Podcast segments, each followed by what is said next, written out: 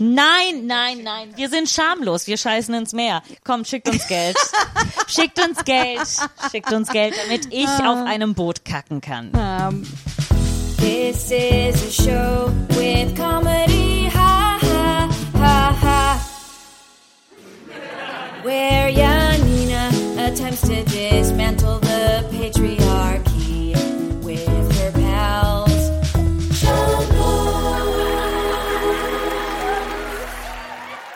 Hallo und herzlich willkommen zu Schamlos, dem Comedy-Podcast für niveaulose FeministInnen.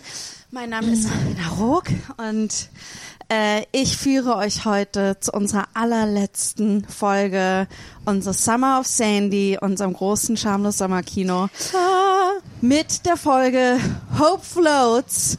Wir haben zu Gast Ich Nein, bin sie wieder ist endlich da. zurück für das große. Finale. Mathilde Kaiser am Hallo. Mikrofon. Habt ihr mich vermisst? Habt ihr diese ho Höhen, ho Höhen, diese hohen Höhen. Höhen in euren Ohren vermisst von der lauten Mathilde? Ich bin wieder da. Ich habe mir eine Deadline gesetzt und Deadlines funktionieren, Freunde. Lasst euch.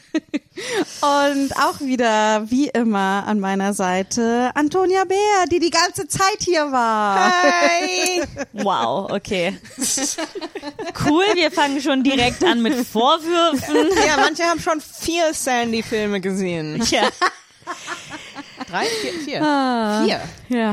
Wow. Wir Wow. haben, genau, wollen wir gleich an. Okay, was wir gemacht haben, ist anders, als wir es normalerweise machen. Mhm. Normalerweise guckt jede für sich den Film, dann kommen wir zusammen und dann reden wir drüber und wir haben ganz viele Notes. Heute haben wir uns gedacht, wir machen es ein bisschen anders als großes Finale und weil Tilly endlich wieder zurück ist.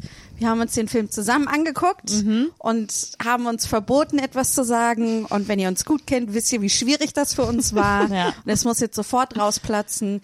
Wir haben eine Romanze von Sandy Bullock gesehen und zwar Hope Floats Regie Forrest Whitaker Ja. von 1998. Okay, aber spielt der Film auch in 98? ja, aber in Sicher, weil Texas das ist eine er andere Zeitrechnung. Ich möchte auch dazu sagen, ich find's super, ähm, ich find's lustig, weil ähm, ihr habt mir geschrieben äh, vor einem Monat oder so und es war so eine super liebe Nachricht so, hey, ähm, du bist ja, du meintest, du wolltest im September wieder dabei sein. Ähm, wir würden gern ähm, eine Romanze schauen. So, glaubst du, du schaffst das? Ist das okay? Und ich war so, ah ja, okay, klar, kein Problem, ne? Äh, aber dann, als wir den Film heute gesehen haben, war ich so, okay, keine Sorge. So, das ist so ein ähm, Hast du dich nicht direkt wiedergefunden? ja, ich, also deine Realität ich muss gespiegelt? sagen, die Geschichte hat mich jetzt nicht genommen und äh, Okay, aber Tilly ist schon direkt drin. Ja. Äh, ich ich werde erstmal genau. Und zwar geht es in Hope Floats, geht es darum, mit äh, Sandy Bullock wird ähm, in einer Talkshow, very typisch 90er, Schluss gemacht. Äh, sie zieht von Chicago mit ihrer Tochter. Äh, ähm, also in der Talkshow wird ihr erzählt, dass ihr Mann jemand anderes hat und Also zwar ihre von ihrer, beste ihre beste Freundin. Freundin, von dieser besten Freundin. Dann ähm, Aber vor allem die in diesem Cold Open haben wir ähm, äh, Kathy Najimy von Hokus Pokus als die äh, ähm, Beste als die, Freundin. nee, als die Moderatorin. ah. Ich glaube, das war Ah. Rosanna Ar äh, Arquette, Arquette, war die genau. ähm, beste Freundin. Entschuldigung. Aber wir sind schon mittendrin. Ich war ganz kurz so, fertig. Äh, äh, sie trennt sich von ihrem äh, Mann, ähm, der jetzt glücklich mit ihrer besten Freundin ist. Sie muss nach Texas zurückziehen in einen Kaff, äh, wo sie herkommt, nämlich zu ihrer Mutter, die ein bisschen crazy ist, weil die gerne Tiere ausstopft. Und äh, ähm, und da versucht äh, Sandy ihr Herzschmerz Schmerz zu lindern und bekommt eine zweite Chance, nicht mehr die hochnäsige Schönheitskönigin von damals zu sein, sondern ein neues Leben anzufangen und von ihrem hohen Ross runterzukommen. Ja. Und aber am Anfang ist ja immer noch die Hoffnung, dass er zurückkommen wird. Ja. Zumindest bei der Tochter sehr intensiv bis zum Ende und bei ihr auch noch ein bisschen. Aber in Smithville findet sich vielleicht nochmal die Liebe. Okay, Ich habe euch ja gezwungen, diesen Film zu gucken. Darum möchte ich kurz sagen, warum. Der war mir damals extrem wichtig, weil ich glaube, dass ich mich super identifiziert habe, weil mein Freund mir die ganze Zeit fremdgegangen ist. Weil, ähm, äh, genau, und dann Warst aber du auch, auch in einer Talkshow, warst du bei Brit? Äh, Äh, und, und, weil du auch damals die Maiskönigin warst, Genau, dreimal in genau. Folge. Und ähm, äh, äh, und ich fand einfach die ganz, ich fand toll, dass es diese tollen ganzen Frauenfiguren gibt. Ich bin auch ein Scheidungskind und so darum. Für mich sind da so ganz viele Hm. Themes drin gewesen, die damals, der, als ich den gesehen habe, so 15, 16, 17, keine Ahnung, so das Alter, war der Film extrem wichtig für mich. Ich glaube nach wie vor an dem Film, auch wenn ich ihn sehr lange nicht mehr gesehen habe und auch durchaus äh, ihn etwas anders rezipiere mittlerweile. Also Das, das wollte ich dich gerade gerade fragen. Wie oft hast du den Film gesehen? Ich hab den gar nicht, ich weiß nicht, viermal, fünfmal. Also ich fand so. ihn jetzt gar nicht, okay, ich fand ihn jetzt nicht schlecht und er ist definitiv die Art von Film, die ich momentan oder insgesamt gut verkraften kann. So im Sinne, dass er eine bestimmte Lächerlichkeit hat, äh, dass man sich, auch wenn die Themen, Themen wichtig sind, man sich davon ein bisschen selbst abtrennen kann. Ich, ich meine, es gab so viele ähm, Schnittentscheidungen, die einfach so lustig sind. So, die sind da, glaube ich, echt ins Schnittprogramm gegangen und haben geschrieben so ähm, Traumschnitt und dann ist es so, okay, der ähm, äh, das Bild wird ein bisschen verschwommen und dann ist es weniger verschwommen und dann wieder verschwommen und es ist ein Ja, und, anderer und, Tag. Und so viele, ähm, das und aber auch so viele minutenlange Sequenzen, wo so eins über das andere gelegt Ja, ja, ja, So ja. viele wie Blendungen, so Geist, viele so viele Blendungen. Also, also wie der, der Geist von Sandra Bullock passt. Äh, Was der, eigentlich nur Sandra Bullock wieder ist. Was eigentlich, ja. Ja, ja. Was auch.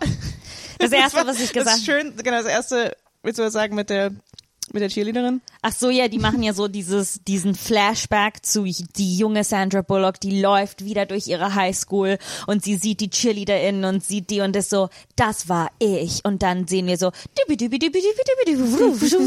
Bild verschwimmt sich und es ist die gleichen Kostüme und es sieht genau gleich aus und es Und ist sie Sandra sieht Bullock gleich und sie alt sieht aus. gleich alt aus und ich war so, ihr hättet einfach eine Schauspielerin mit braunen Haaren nehmen können. Wir wussten alle, worum es Es darf ging. nur eine braune, braunhaarige in Hollywood geben und das ist Sandra Bullock. Ja, die und die so hat scheiße, echt intensive halt blonde keine. Highlights im Film. Also Das ist aber auch, der Film ist von 98, das sind einfach die Ja. späten 90er Jahre. Aber die blonden Highlights fand ich auch super geil, als ähm, so so ein äh, äh, eine erwachsene Mean Girl von damals. Ähm, ihr so so passiv-aggressiv irgendwie sagt so, ja, ich muss mir jetzt meine Haare ja, machen lassen. Ich finde das ja toll, dass deine so ganz natürlich sind und einfach war so junge Frau, die hat Highlights des Todes. Das ist also ja, ja, okay, aber Toni, die Person, die das gesagt hat, hatte knallrote Haare, Ja, die, Turmfrisur. die eine, Tu- ja, eine Turmfrisur Frisur und die irgendwie nur von Haarspray und Hoffnung hochgehalten werden. Ha, Hoffnung. Hope, Hope Jetzt verstehe ich den Titel. Ja. ähm, äh, genau, und dann am äh, und dann ist noch ein alter Freund von ihr, oder die waren nicht zusammen, aber die haben irgendwie einmal geknutscht, Die hatten als die ihren jünger ersten waren. Kuss zusammen. ja, gespielt von Harry Connick Jr. Woher kennt man den? Ähm, den kennt man auch so, äh, der macht ganz viel so Jazz-Sachen. Also der ist eigentlich erst als Musiker bekannt geworden. Der macht so Jazz-Big-Band-Sachen. Irgendwie dann hat er bei Will and Grace spielt er Grace ähm, Ehemann später. Er, ähm, er hat so diverse, er hat in Copy Kill spielt er den Serienkiller. Ich glaube, das war eine Nina seiner weiß ersten echt, Rollen. du weißt echt alles, ne? Weil ich das, also ich, so das, das Gesicht, ich Ich habe bin Single. ich hab Nicht nichts, viel Fernsehen. ich habe nichts davon gesehen, was du genannt hast, aber er hat so ein Gesicht, also ich habe Hast du Will and Grace nicht irgendwo- Mhm. Also einzelne Episoden, wie ja, sie ich im auch. Nachmittagsprogramm liefen. geschaut. Wenn wir irgendwann mal die Kardashians fertig kriegen werden. Das wird nie passieren. Das wird nie passieren. ähm, Okay. Aber äh, ja, was sind, äh, äh, wollen wir mal mit äh, weiter noch mit allgemeinen Eindrücken und dann können wir ein paar Szenen konkret einsteigen. erstens ist es halt so kitschig. Mhm. Ähm, so jede Emotion ist unfassbar kitschig, aber gleichzeitig als jemand, der gerade, glaube ich, sehr viele kitschige Momente erlebt hat oder sehr so ähm, äh, stereotypische Mhm. Bilder erlebt hat, auch wenn sie kitschig sind, erinnern sie dich daran, dass sie die, der Realität auch ein bisschen ähm, dass die stimmen, ne? So diese, dieser Herzbruch und man kommt nicht aus dem Bett und dann betrinkt Mhm. man sich und man hat diese ähm, Den Moment über der Kloschüssel. genau und aber auch so diese ich hätte mir gewünscht, dass meine Mutter mich liebt und sie kann nicht. Es ist alles sehr klischeehaft, aber ich glaube, es gibt Momente im Leben, wo man klischeehafte Emotionen erlebt und dann erinnert sich, erinnert man sich daran, warum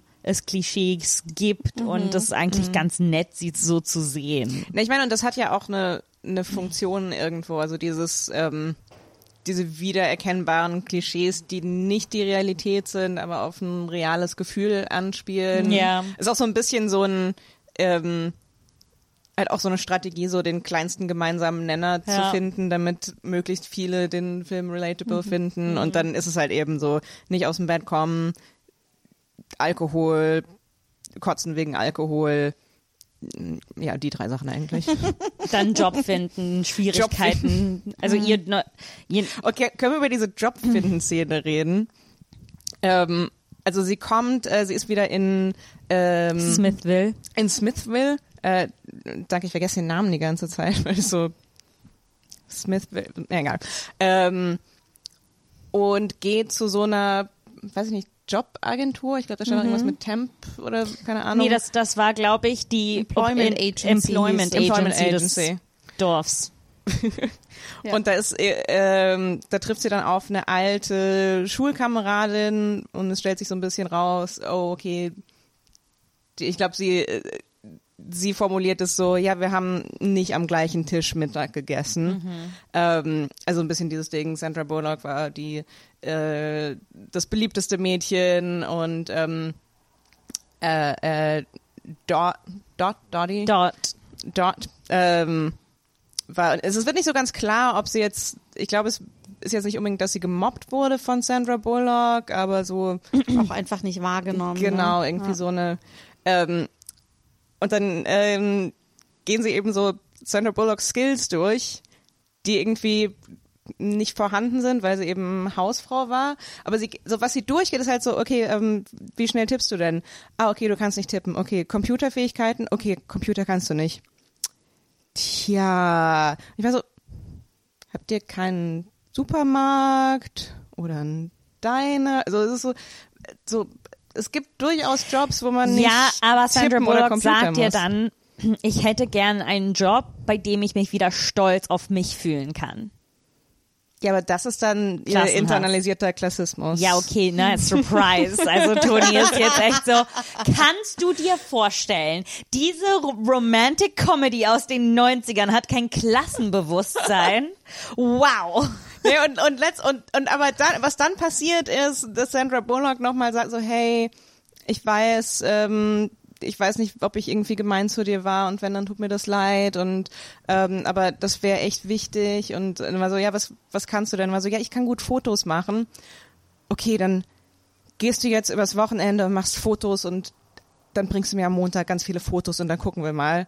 Und dann macht sie wunderbare Fotos und bekommt einen Job in der Fotoentwicklungsstelle, wo sie einfach nur die Fotos von, die Filmrollen von anderen Menschen in eine Maschine steckt, die dann gedruckt werden. Und es ist also, mm, o- okay, ich habe das Gefühl, du hättest sie direkt an den Fotoladen vermitteln können, ohne ihre Ja, Computerskills. aber da hatte ich das Gefühl, dass das, das wird ja in der Szene auch ganz klar gesagt, irgendwie, dass ähm, dort alles dafür tut, dass, ähm, dass Sandra Bullock, also ähm, Birdie heißt ja ihre Figur, Mhm. ne, dass, dass, dass sie die zurechtweist und ihr zeigt, wo ihr Platz jetzt ist Mhm. und dass, dass sich die soziale Dynamiken verändert haben und so. Mhm. Und ich hatte das Gefühl, dass es durchaus extra gemacht wurde, dass sie sich beweisen muss, dass sie es wirklich will und so.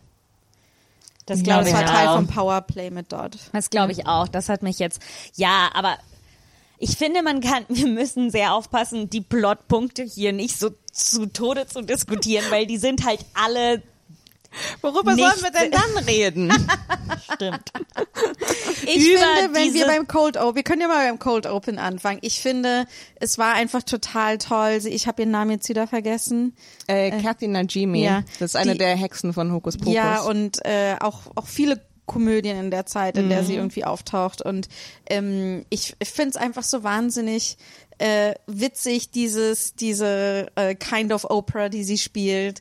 Und es ist, als ich das jetzt vorhin mit euch nur so geguckt habe, war ich so, oh, so waren die späten 90er. Wir haben die ganze Zeit Talkshows geguckt. Also, das war- einfach, Tag wie über. viele es in Deutschland nur gab. Ja. Das war so krass. Das, äh, das fand ich extrem interessant, das zu gucken, weil ich so ge gemerkt habe, bei mir äh, im Kopf war das so die ersten paar Minuten so, oh mein Gott, das ist so drüber, das ist so unrealistisch. Und dann habe ich so, nein, nein, genau so war das. War permanent, waren irgendwelche Talkshows, wo Leute sich ihre dunkelsten Geheimnisse erzählt haben. Wie hieß der Oliver, Oliver Geißen? Oh, ja, den gab's Geißen. Brit? Brit, Britt, Arabella, Arabella, Arabella. Kiesbauer, Andreas, Andreas Türk. Und dann noch diese dann eine, später, Tobi Schlegel hatte später noch eine, das What? war aber erst in den Nullerjahren dann. Diese eine Frau, die so blond war mit kurzen Haaren. War das nicht War das Brit? nicht Brit? Nein, ja, Brit auch. Ob, oh, kleiner Seitensprung. Oh, ich weiß, wen du meinst. Die ja. hat das Dschungelcamp. Sonja. Sonja. Sonja, Ja. Ja, die, hatte doch auch eine. Ja. Oh, und äh, hatten wir Vera schon? Nein, aber Ah, Vera, ja, natürlich. natürlich. Ja, ja, ja. Ähm, es gibt einen Laden am Hermannplatz. Und der verkauft Klamotten für alte deutsche Frauen. Und das sind so übelst hässliche Klamotten, aber die sind extrem teuer. Kennt ihr die, so diese komische Jacken, die dann so ein bisschen Strass draufgeklebt haben? Oder so diese T-Shirts, wo ein Cardigan drauf gemalt Ja, ja, ist, ja, aber man keinen trägt. Ähm, und die kosten so 100 Euro das Stück. Die sind übelst teuer. Wirklich? Ja, ja, diese, diese Dinge sind teuer. Und die haben im Schaufenster ähm, vom Katalog einfach offene Seiten quasi als Werbung. Und die Frau, ich bin mir zu 100% sicher, dass es Brit ist. Also ich bin echt sicher, dass Brit die, die, das, die, das Werbegesicht Jetzt für dieses Katalogmodel ist. Oder Katalogmodel. Oder war Wow. zumindest. Aber an alle, die in Berlin leben, ähm, geht da, geht dahin, geht an diesen Laden, er ist am Hermannplatz, auf, auf der nicht Karstadt-Seite, auf der anderen äh, äh, längslichen Seite. Ich finde, wir müssen da dringend mal hin. Ja, ich bin da ganz, ich bin ganz oft da in der Gegend und ich schaue mir das und ich muss da immer, da ist eine Ampel und ich stehe da mit dem Fahrrad an und dann bin ich so, es ist Brit, das ist einfach Brit. Krass, okay, das müssen wir erforschen in einem schamlos äh, Klassenausflug demnächst. Ja. ja. Äh, Dann stehen wir davor und sagen, ja, stimmt, okay, wir sehen uns nächste Woche. Ja. ähm, und ähm, genau, und Rosanna Arquette ist die, ähm, die beste Freundin, die die ganze Zeit mit dem Ehemann geschlafen hat. Äh, und ist ähm, äh, äh, nicht äh, gec- gecredited. Äh, Rosanna Arquette. Ja. Sicher? Ich weiß nicht, ob das- Wir haben die Credits nicht durchgeschaut, Toni. Ich weiß, aber ich habe nachgeguckt und Oh. sie steht als uncredited in IMDb. Interessant. Ich ja Hat sie den Film Recherche. gesehen und war so, bitte habt meinen Namen nicht Na, ich habe mich so gefragt, so äh, wie, wie bekannt sie da zu der Zeit war, ob das vielleicht mehr so ein, Ja. so ein Cameo war. Also, weil, weil, ich weiß nicht, ob, ich glaube, noch Kathy Najimy ist, ähm, äh, die steht in den Credits, aber, ähm, weil so schon so diese erste Szene, also ich glaube, mit dem Cast war so ein bisschen so dieses so, wow, bam, bam, bam, uh. Ähm, und auch, ne, äh, die ähm, Birdie, also Sandra Bullocks Charakter, ist da unter Vorbehalt, dass sie umsonst ein Makeover, Makeover. bekommt. Und dafür wird sie dann von ihrer Mutter ein bisschen ähm, fertig gemacht, ne? So von wegen, warum bist du überhaupt gegangen? Und sie war so, ich wollte einfach ein Makeover. Und so, du hast so viel mehr gekriegt als das. Du hast ein Makeover bekommen, aber Ja, nicht ja. das, was du Aber erwartet wie, hast. Ja. Wie funktioniert denn das eigentlich, wenn man Ach so, wahrscheinlich unterschreibt man sowas extrem generisches, so dass du nicht hinterher sagen kannst, aber ich habe zugestimmt für Ja, ein ja, Makeover ja. ins Fernsehen Ich zu glaube kommen. auch, dass Menschen in den 90ern nicht so Medienbewusstsein hatten, wie sie es heute haben. Ich glaube, dass man auch oft einfach so, krass, Fernsehen, ich bin im Fernsehen. Irgendwie ja, aber so, ich finde es schon krass, dass das so, dass das so ähm, offensichtlich legal war oder funktioniert hat. Dieses so, du Ja. bringst jemanden äh, vor die Kamera und sagst, eine, eine Sache Mhm. wird passieren und dann passiert was ganz anderes, was in den meisten Fällen irgendwie demütigend ist und Mhm. dann ähm, ist das so, ja, ja, nee, du hast ja schon unterschrieben, du hast nur gesagt Kamera. Aber wisst ihr, was mich interessiert hätte? Weil äh, Rosanna Arquette hat ja auch den, also hat ja auch den Ehemann von Sandra Bullock eingeladen unter, Fall, unter einem falschen Ja, genau. Vorwand. Und ich frage mich, warum Sind die wurde nicht das gemeinsam nie hingefahren? verfolgt? Weil ich so, weil Warum er sitzt dachte damit, er, dass er da ist? Ja, das, ich habe mich gefragt, warum dachte er, dass er da ist? Dann warum hatte das keine Konsequenzen für die Beziehung zu Rosanna Arquette? Also ich wäre nicht mit ihr zusammengeblieben danach. Aber also das hat mich mega Ach verwirrt. Aber er ist So, auch so ja, ein sehr, stimmt. naja, aber der Moment ist ja auch so, er wird dann, es gibt ein Spotlight auf ihn, alle anderen Lichter gedimmt und dann ähm, fragt die Moderatorin, äh, Tony übrigens, äh, heißt die Show. Ja. Hm, stimmt. Ähm, Wann kriegst du so, deine hast du, Talkshow? Wann machst du deine Talkshow? Äh, sobald ich genug Leute kenne, die äh, ihre Partner mit der besten Freundin betrügen. Ähm, und, und dann fragst du so, ja, ist es, ist es richtig, dass du deine Frau nicht mehr liebst und die beste Freundin liebst und sie die ganze Zeit betrogen hast? Und er sagt so, kurz Pause, yes ma'am. Also, das ist, das ist nicht die, die Antwort, die ich erwarte. Das ist so, da war so, so ein, so ein Stolz dahinter, so und wow, endlich, endlich kann ich das mal mit voller Brust sagen. Aber an sich kann man ja, wenn man will, diesen Film als Antidote zur Monogamie sehen, ne? zur, äh, zur amerikanischen Prüderie und Monogamie. Denn was dieser Film ja an sich sagen will ne? und gegen Ende auch anspricht, ist, auch wenn du Prom King und Queen bist und gemeinsam vom kleinen Dorf in die große Stadt gegangen bist und alles richtig gemacht hast, man kann sich immer noch ein zweites Mal verlieben. Ja, und dann später sagt er, das wirft er ja auch so in den Kopf, so, ich werde mich nicht dafür entschuldigen, dass ich mich neu verliebt habe. So, ich glaube nicht, dass das jemand verlangt, dass du dich Dafür. fürs Verlieben entschuldigst. So, das, was du daraus gemacht hast, so, uh, anyway, äh, das ist ja ganz zum Schluss. Ähm, na, und dann halt aber noch das zusätzlich, erstens, er ist anscheinend irgendwie cool damit, äh, äh, das zu sagen. Und ich gehe davon aus, dass er auch wusste, was man im nächsten Shot sehen würde, nämlich dass die Tochter im Publikum sitzt. Oh ja, das war die so irgendwie neunjährige Tochter. gespielt von Mae Whitman. die Oh, ihr aus Good Girls gut. kennt zum Beispiel oder aus Arrest, äh, Arrested Development. Äh, die war ein großes äh, Childstar, die hat richtig viel gemacht in der in der Zeit. aber halt auch, auch zu Recht. Also es ist, Ähm, so, ich frage mich die ganze Zeit, was ist der. Prozess von Mae Whitman, die so jung ist in diesem Film. Und die ganze Zeit, die ist super wütend, die heult richtig Ja, viel. Und Das so. Und ich denke mir die ganze Zeit so, sitzt dieses siebenjährige Mädchen und hört irgendwie, keine Ahnung, traurige Boyband-Songs. Macht, macht so, macht so Stanislavski so, oh, ich habe hier meine, meine äh, äh, im Erinnerungskästchen damals, als mir das Eis runtergefallen ist. Aber das ist ja, das ist ähm, am Ende des Films kommt ja auch noch diese andere These, so von wegen, dass Leute immer sagen, Kindheit ist das Schönste im Leben. Oh, das fand ähm, ich sehr gut. Das fand ich sehr gut Ja. und ähm, und Insgesamt- dann sagt äh, Birdie, nee, Kindheit ist etwas, was man das Leben lang verarbeitet ähm, und das ist das anscheinend, was ihre Mutter immer gesagt hat. Ähm, und ich fand das eigentlich ein sehr schönes Schlusswort, weil man sieht auch, Ja. wie sehr dieses Kind leidet und man hat das Gefühl am Ende, okay, sie wird trotz, also ihre Emotionen werden wahrgenommen und geschätzt und die werden Raum haben, glaube ich. Ich finde auch, wie krass, wie komplex diese Kinderfigur einfach dargestellt Ja, ja, ja, wird. Also was für eine krasse Rolle für ein, äh, für Ja, ein Kind. komplex. Oder? Nee, als die ich Mutter. echt, also ich fand es echt, ähm, also gerade so, dass äh, äh, am Schluss, wenn sie diesen diesen ganz krassen Weinmoment hat, also ich war echt, das, also das hat mich fertig gemacht, wie ähm, ich ich weiß nicht was in letzter Zeit. Also ich war echt so. Ähm, so, ich habe jetzt gerade, wo ich davon rede, ich war so, okay, okay, fang nicht an zu weinen, weil das, weil das einfach so, so realistisch aussieht, aber auch irgendwie auf eine auf eine Weise, die mich sofort ähm, so äh, äh, äh, mich daran erinnern lässt, wie das ist, wenn man als Kind einfach solche so vollkommen übermannt ist von so einer negativen Emotion und ich bin einfach immer nicht noch mehr so. ähm, also das fand ich äh, äh, ja, das fand ich einen sehr sehr starken Moment. Also Ja, weil ich glaube, da ist dann auch die Musik weg und Mae Whitman schreit einfach und heult und schreit wie Ja. halt, ich, also wie ein Kind einfach schreit und heult. Ja, und es ist- weil man muss, Herz. äh, um zu sagen, weil der Vater, genau, weil der Ja. Vater kurz zu Besuch ist wegen Ja. der Beerdigung der Großmutter. und eigentlich dann, nur, weil er die Scheidung einrichten, Genau, einreichen und möchte, zu diesem Zeitpunkt. Ja, und dann geht er. Ja, aber genau. Äh, wir, wir springen hin und her heute. Wir Ja, aber wir können sowieso hin Ich und meine, her springen, weil ich hoffe für alle, die diese, die diese Folge hören, dass sie sich erstmal den Film anschauen, weil es macht weniger Spaß. Als jemand, der die Folgen jetzt als Hörerin gehört hat, habe ich eine andere Einstellung dazu. Ich bin so, schaut den Film. Wir haben euch ja einen kleinen Plot gegeben, aber ihr braucht mehr. Schaut den Film.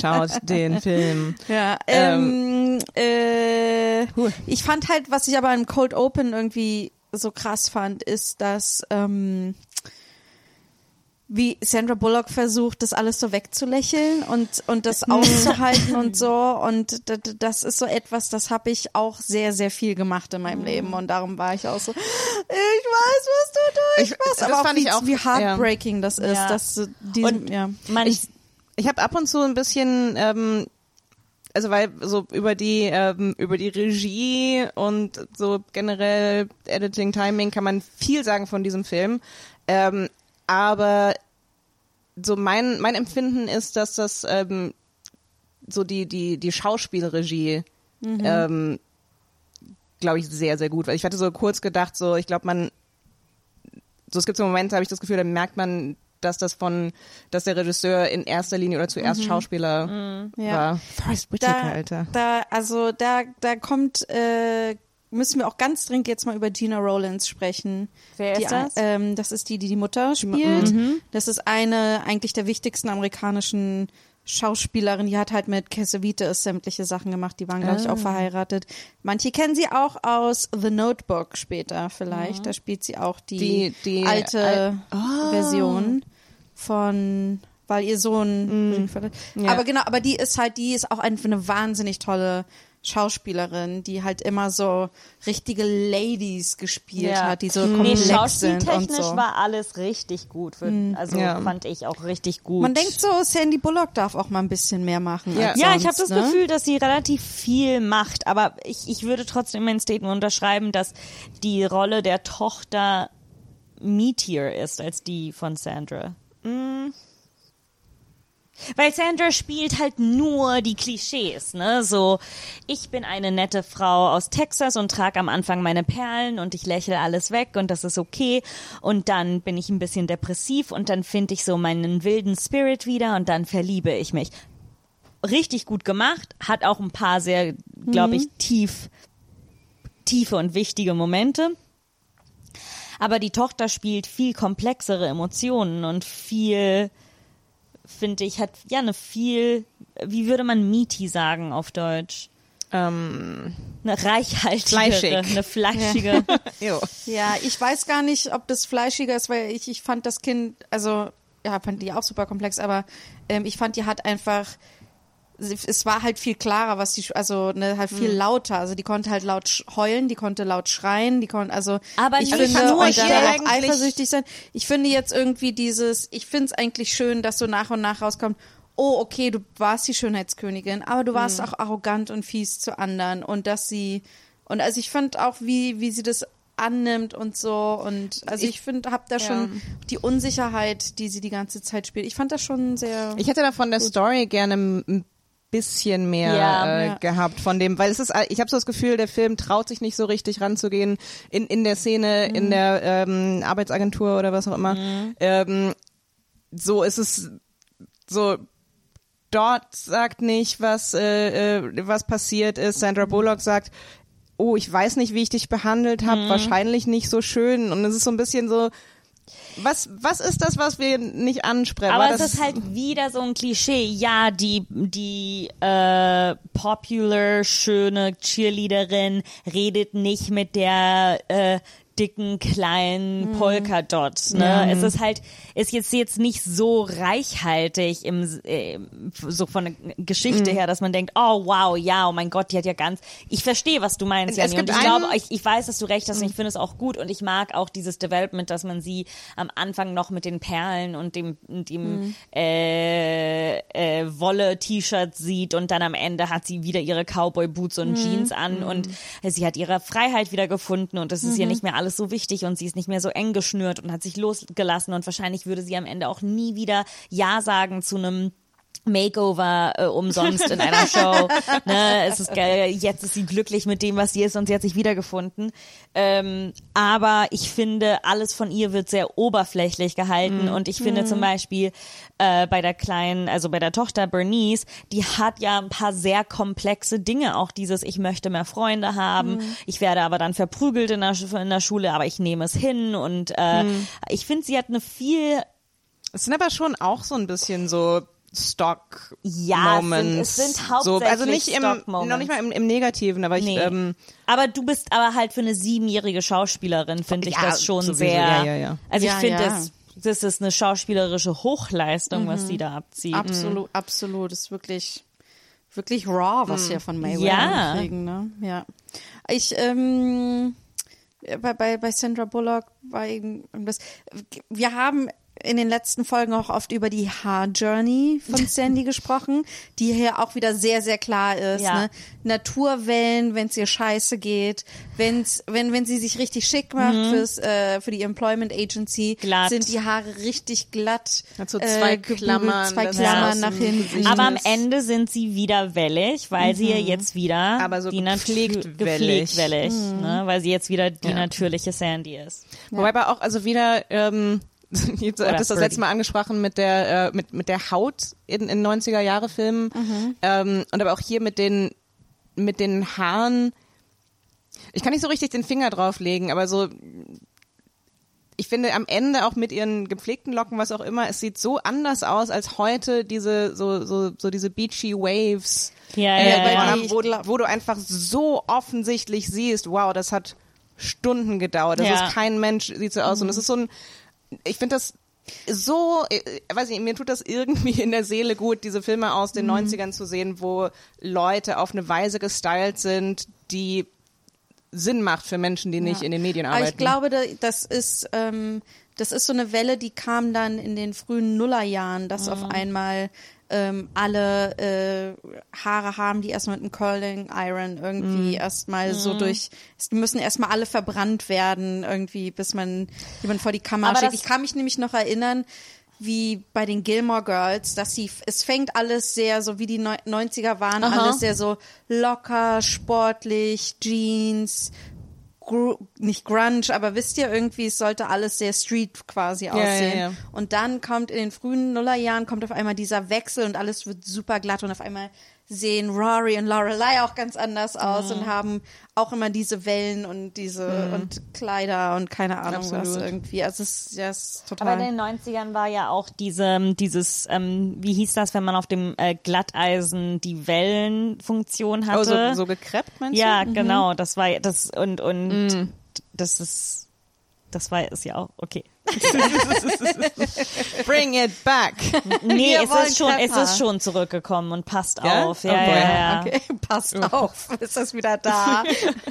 Es kommen die schlimmsten Dinge zurück. Aber wisst ihr, womit ich mich total am meisten identifiziert habe, glaube ich, war, ich hatte nämlich in meiner Beziehung damals, war das so, dass ich mich auch total verloren habe und immer mehr zusammengeschrumpft bin und ähm, mein Licht verloren gegangen ist. Und ich glaube, dass das ist der Hauptgrund, warum ich diesen Film damals, warum der sich so verankert hat in meinem Herzen, weil ich so, ich habe genau dasselbe durchgemacht. Und ich glaube, dass das super vielen Mädchen in den 90ern und 80ern irgendwie ist es durchaus, dass man sich so komplett als hetero Mädchen, Girl irgendwie so kom man ist so komplett eingegangen in so Beziehungen, wo der Mann dann immer mehr oder der Junge richtig viel Raum eingenommen hat Ja. und so und dann Girl Power. Ja, gerade dann auch in dem, in dem Setup, ähm, das finde ich auch tatsächlich sehr, sehr schön wiederum formuliert, wenn sie so erklärt, dass sie ähm, im Prinzip Hausfrau war und das aber nicht so richtig ähm, sie, sie macht so ganz viele Halbsätze, äh, wenn es geht, Jan, was hast du denn so gemacht? Für, also ja, ich habe also also Bill hat gearbeitet und er wollte dann also ich habe dann ich habe auf das Kind aufgepasst und es ist so ähm, so ein also jetzt nicht subtil, aber so ein, so ein Moment von so oh okay, du hast halt auch wirklich so lange keine komplett aktive, eigenständige Entscheidung getroffen, sondern es sind so, es sind dir so Dinge passiert und die halt eben Sinn machen im monogamen äh, Hetero-Setup, so, ja, weil er hat, weiß ich nicht, hat immer Anzüge an, deshalb gehe ich davon aus, dass er einen tollen Job hat in Chicago und äh, ja, und dann, und dann wollte er und dann, ja, ich habe auf das Kind aufgepasst. Ähm, so dieses so, und dann haben wir zusammen entschieden, weil es Sinn macht. Ähm, äh, ja, genau, also ich glaube, nochmal dadurch halt auch verstärkt so dieses so, ja. Ja. was soll sie denn, was soll sie auch machen, wie soll sie sich neu erfinden, wenn ihr Leben sich um das Kind dreht und sonst nichts. Ja, den Typen. Habt ihr, äh, ich, ich glaube, wir müssen über Harry Connick Jr. sprechen. Genau, Mir ist gerade noch was eingefallen, wo man ihn am meisten wahrscheinlich herkennt, ist, dass er den Soundtrack für Harry und Sally gemacht hat. Also diese ganzen jazzigen Nummern, die er da hört, diese ganzen Jazz-Standards, die hat er, ähm, Ehrlich? die singt er. Ja. Was für eine Karriere, cool. Ja. Äh, ja, ich habe so Notizen, sowas wie Harry Connick Jr., bitte schließ deinen Mund. Also Ja, ich habe ich hab super wenige Notizen gemacht. Ach, und die sind sehr ähm, banal.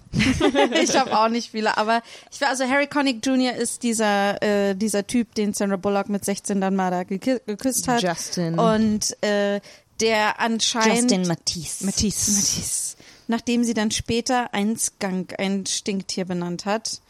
Was, glaube ich, Grund? keine wahre Geschichte So, war. und dann, äh, und dann, aber ich war mir nicht sicher, May Whitman hat das überzeugend gespielt. Und dann, ähm, genau, und der sich sofort an Sandra Bullock ranmacht, irgendwie, Ja. obwohl die gerade erst nach Texas gezogen ist. Und ich war so, so rück, jetzt, Janina 2022 ist so wie creepy, schmeißt sich der Typ an sie ran und akzeptiert kein Nein. Und dann denkt er aber immer, weil er so soft ist, dass das nicht creepy ist, weil er ihr nur so durchs Gesicht streicht Ich- und dann so ja, ja, langsam ja. sich ranrobbt. Ja, und dazu Und dabei noch, immer den Mund aufhat. Ja, und dazu ist er halt auch ein so ein Southern, äh, bodenständiger, charmanter Mm. Typ. Das ist nämlich, also dieses so, ja, wenn du diesen Akzent hast und äh, äh, was weiß ich, Leute Ma'am nennst, dann bist du immer respektvoll, ganz egal, Ja. wie du dich verhältst. Ähm, äh, ja, äh, äh, die haben ja eine Szene, die sind da, äh, die sind bei so einer Texas-Party, lass uns sie mal so nennen, wo alle Cowboy-Hüte anhaben. Und dann kommen die, die tanzen und sie sagt so, ich kann nicht tanzen. Und dann tanzt sie natürlich besser als alle anderen. Und er ist so, tanzen ist nur ein Gespräch, rede mit mir. Und dann, und dann tanzen die und dann ist er so, Ne, ich zeig dir mein Haus. Und die gehen zu dem Haus, was er gerade für sich baut. Und ich fand es so lustig, sie kommt rein und berührt so die Blueprints, wie heißen Ja. die auf Deutsch? Die, Die äh, Blaupause. Blaupausen. Mhm. Mhm. Die berührt so die Blaupausen und dann berührt sie andere Teile des Hauses mit ihrer Hand und dann noch ein Holzstück und er ist so, das ist Texas Holz. und dann ist sie so, wow, du kannst, und wer, wer ist der Architekt? Und er so, das ist das Coole. Keiner. und dann ist sie so, du, du hättest sagen können, ich. Ich, genau. Du hättest sagen können, ich habe das entworfen. und dann ist sie so, du, du, äh, du machst nur Malerarbeiten, obwohl du das kannst. Oh, und dann ficken die. Äh, ich muss aber sagen, das ist der, ähm, so die zwei Aussagen, die ich wirklich gut fand, war erstens das mit der Kindheit am Ende und er, er hat einen, wie ich finde, netten Monolog, weil das was ich finde, was man selten hört, wo er so Mhm. ein bisschen nicht sehr tiefgreifend, aber so ein bisschen äh, so den American Dream so Ja, äh, ja, ja, kritisiert. ja. Er sagt dann, er sagt so was, oh, weil das der amerikanische Traum ist, äh, du hast eine Leidenschaft und dann äh, Stimmt. und dann quetschst du dir irgendwie, äh, dann musst du dir aber, äh, musst du gucken, dass du so gut wie möglich bist und damit du das dann ausquetschen kannst, damit möglichst viel Geld rauskommt. Auch so sehr relevant, so Stichwort Monetarisierung Ja. und kann man überhaupt ein Foto auf Social Media posten, ohne dass man, anyway, ähm, ja, aber da musste ich, äh, das war auch so, oh ja, das ist ein Teil von dem Film, mit dem ich mich heute sehr identifiziere. Ja, das, und ich, also, und ich finde es auch gerade in dieser Art Film, ähm, weil ich zum Beispiel, also so, so sehr ich mich drüber lustig gemacht habe über die, die Jobreise äh, ähm, von Sandra Bullock, ähm, ich finde in vielen anderen Versionen von diesem Film, die, die ja existieren, weil das eben so ein archetypisches ist, endet das damit, dass sie am Ende ihren eigen, ihr eigenes Fotografie-Business aufmacht. Ja, stimmt. Das wäre absolut Ja, da aber gewesen Toni, die als heiratet wieder. Die braucht nicht mehr arbeiten. Er, ist, Ah, er, hat- er wird der ah, Architekt ah, ah. von Let me have Smithville. Sie hat gesagt, sie weiß nicht, ob sie wieder heiratet. Das stimmt. Sie ist Das nur stimmt. mit ihm wieder Was auch, zusammengekommen. ähm, mit ihm zusammengekommen ja. überhaupt, ja. Am Ende, genau. Ähm, nee, aber das finde ich, fand ich sehr, ähm, also auch er- erfrischend, so diese, dass, dass der Film wirklich in expliziten Worten sagt, so, Ja. ähm, hey, vielleicht kann man auch gut in was sein und das gerne machen Ja. und That's it. Ähm, ich finde, äh, äh, ein Moment, auf den ich zurückkommen will, und ich, es ist für mich, ein, vielleicht zettelt das eine größere Diskussion an. Und zwar, Oh mein Gott, Polizei 2.0. nein, Du bist die Einzige, die das ständig wieder aufrollen will. ähm, es gibt, es gibt ja den Moment, wo Bernice, das Kind, zum ersten Mal in die Schule geht, ne, in die neue Schule in Smithville und Sandra Bullock bringt sie hin. Und warum ist es so in Filmen und Serien, dass die immer zu spät sind? Es ist dein erster Schultag so, du kommst einfach rechtzeitig an. Es ist auch in Gilmore Girls so, es ist in jeder Serie, wenn die zu, auf die Arbeit kommen, alle si- sitzen da und scheinen so, als würden sie schon seit Stunden arbeiten und die Leute laufen immer spät rein. Und es wird nie angesprochen. Und es ist so, sorry, aber Birdie hätte Bernice zum ersten Schultag nicht zu spät in die Schule gebracht. Ja, ich, äh, ich glaube, da, da ist was sofort hergestellt werden soll.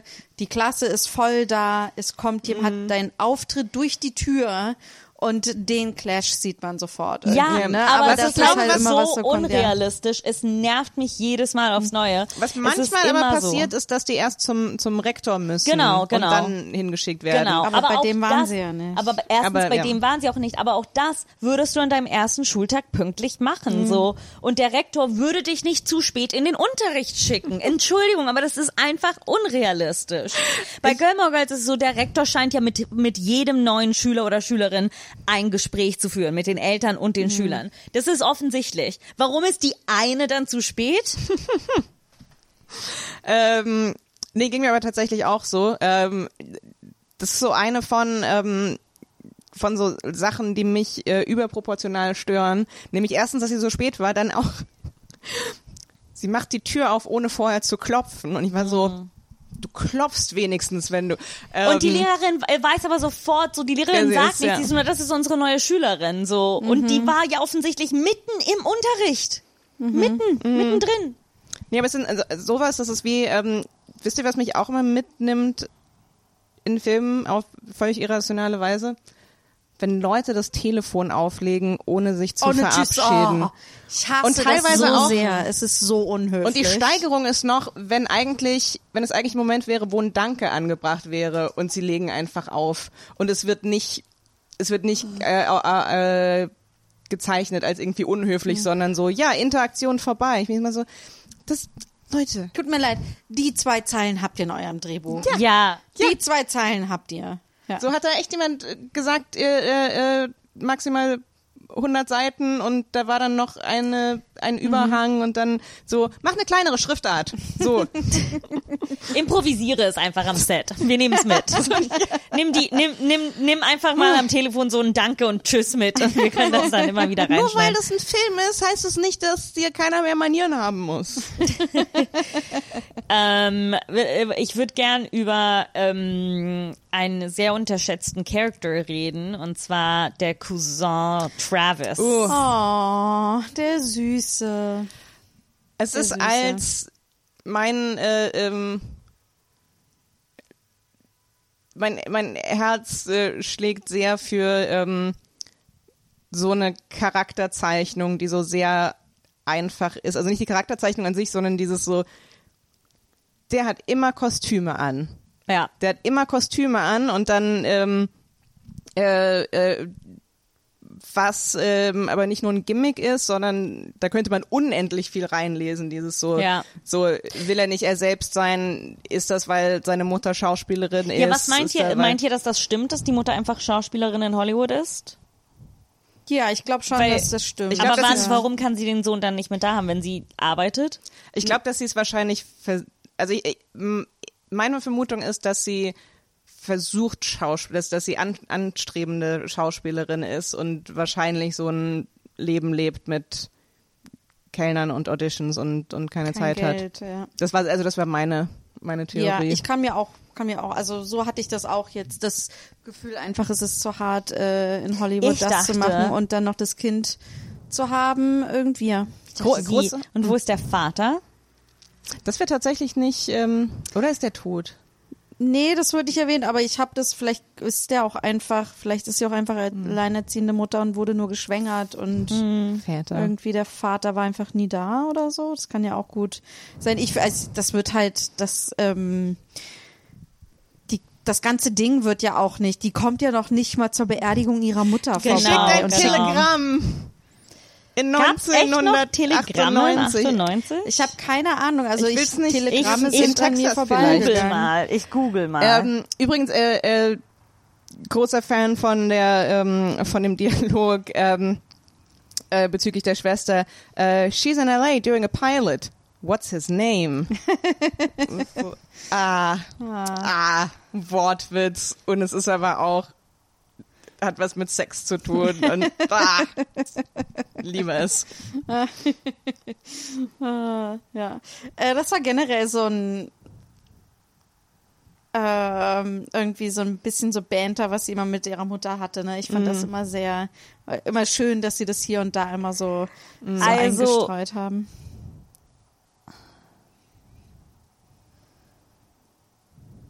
The service was abolished in 1977. Wow. How, what?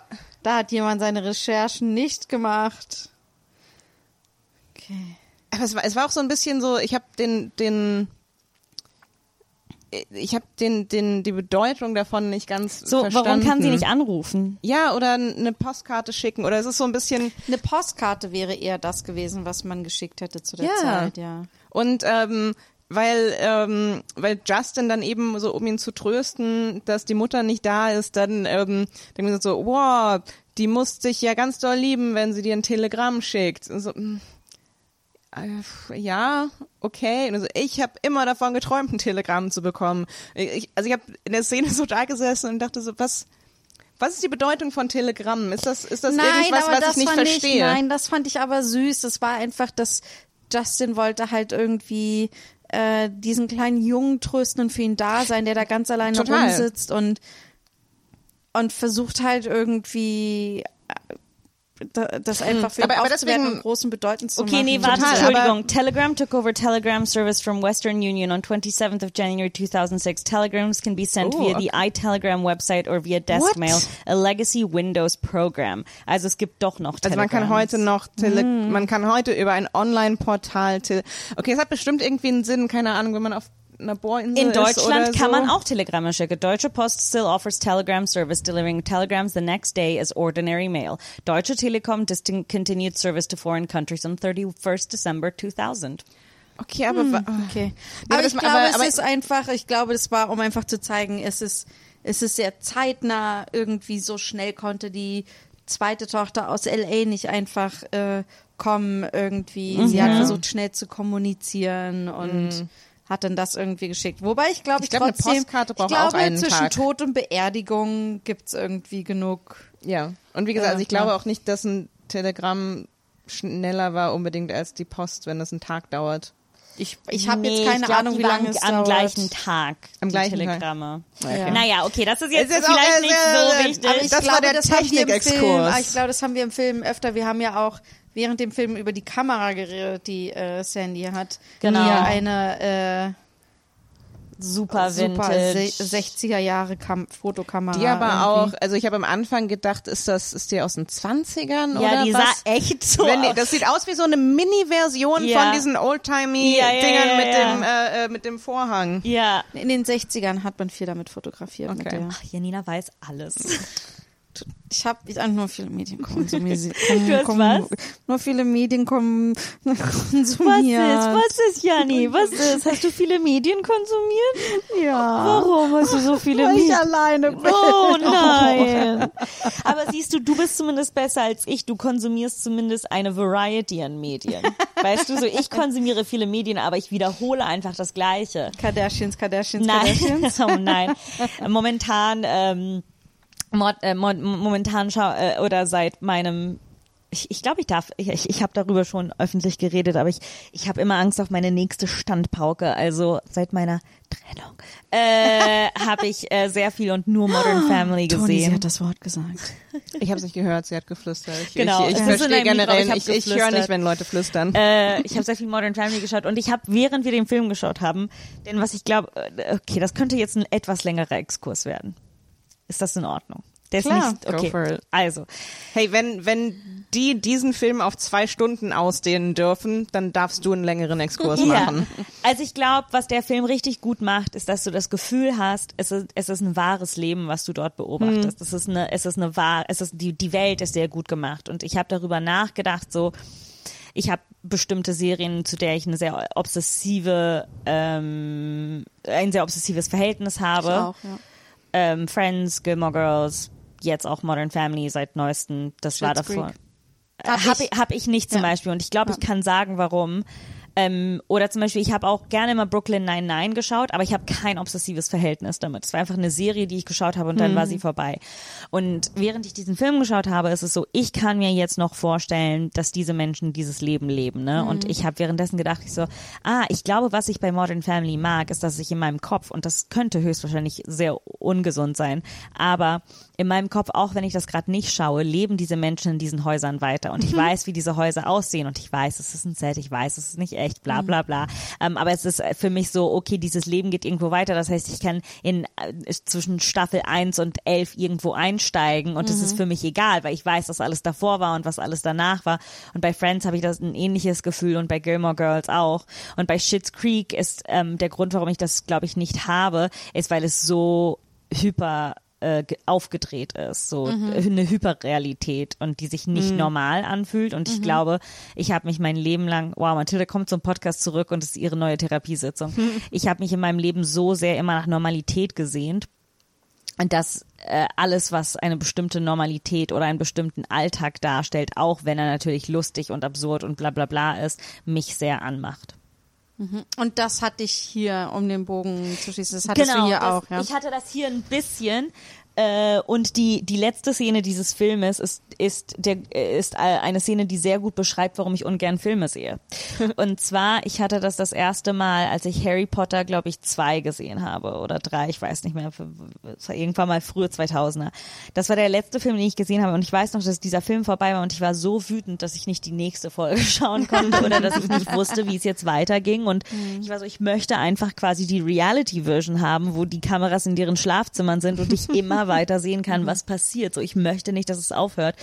Und ähm, die, die äh, letzte Szene in diesem Film, ne, da geht Birdie, Justin, Tristan und Bernice laufen in das Haus der Mutter rein und es ist offensichtlich, jetzt fängt der nächste Abschnitt des Lebens an. Und in meinem Kopf ist, naja, den will ich jetzt auch sehen. Warum muss ich jetzt hier aufhören? So, warum ist die Geschichte jetzt vorbei?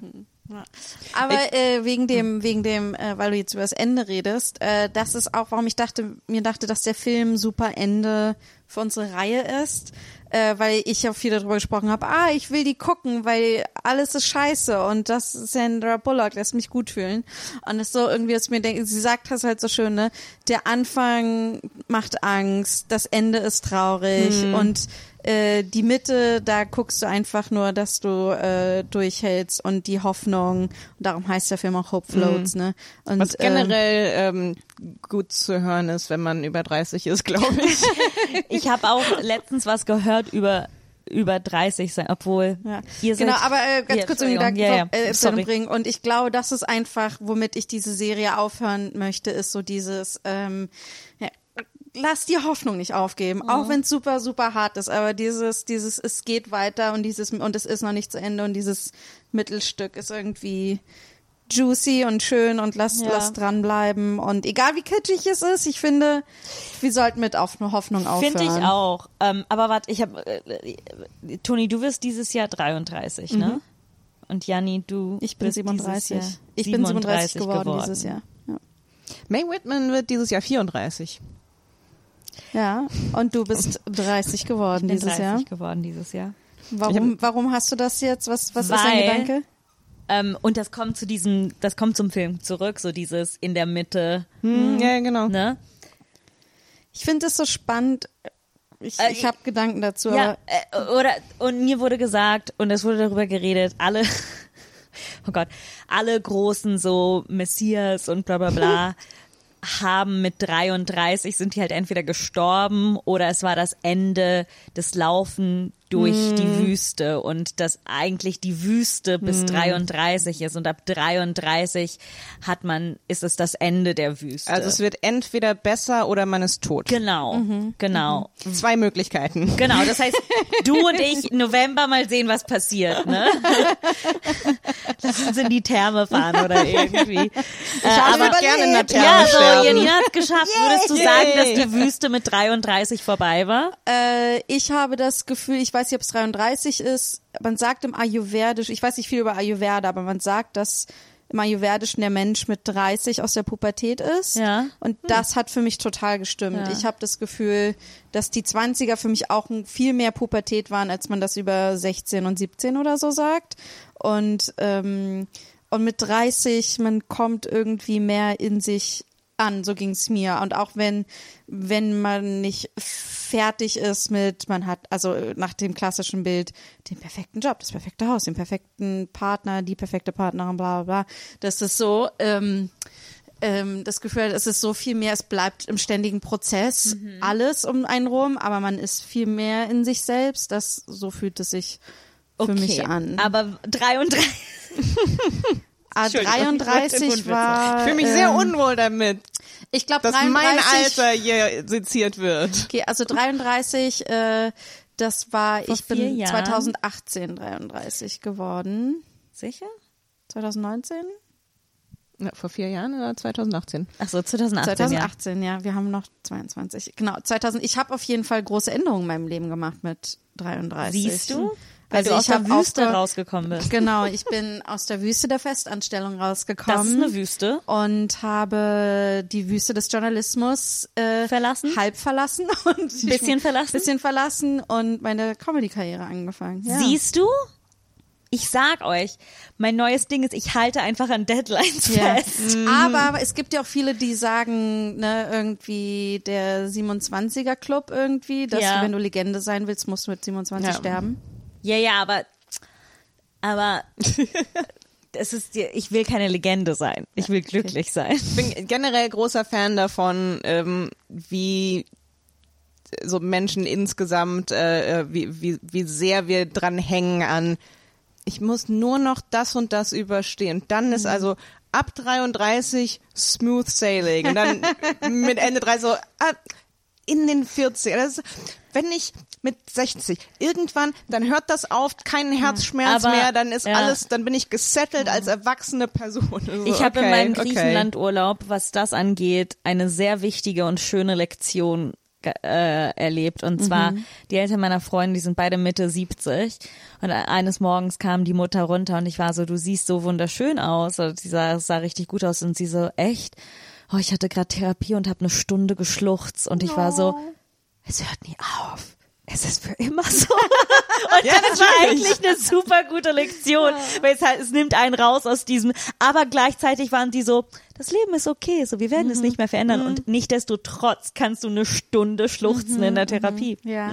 Aber ich, ich, ich, was ich halt irgendwie an den 30ern spannend finde, die 30er heute, ist irgendwie, wenn du, wir haben über Friends gerade gesprochen, da Ja. sind die 30er das große Ende für alle äh, Oh Gott, ne, der, der Friends Community.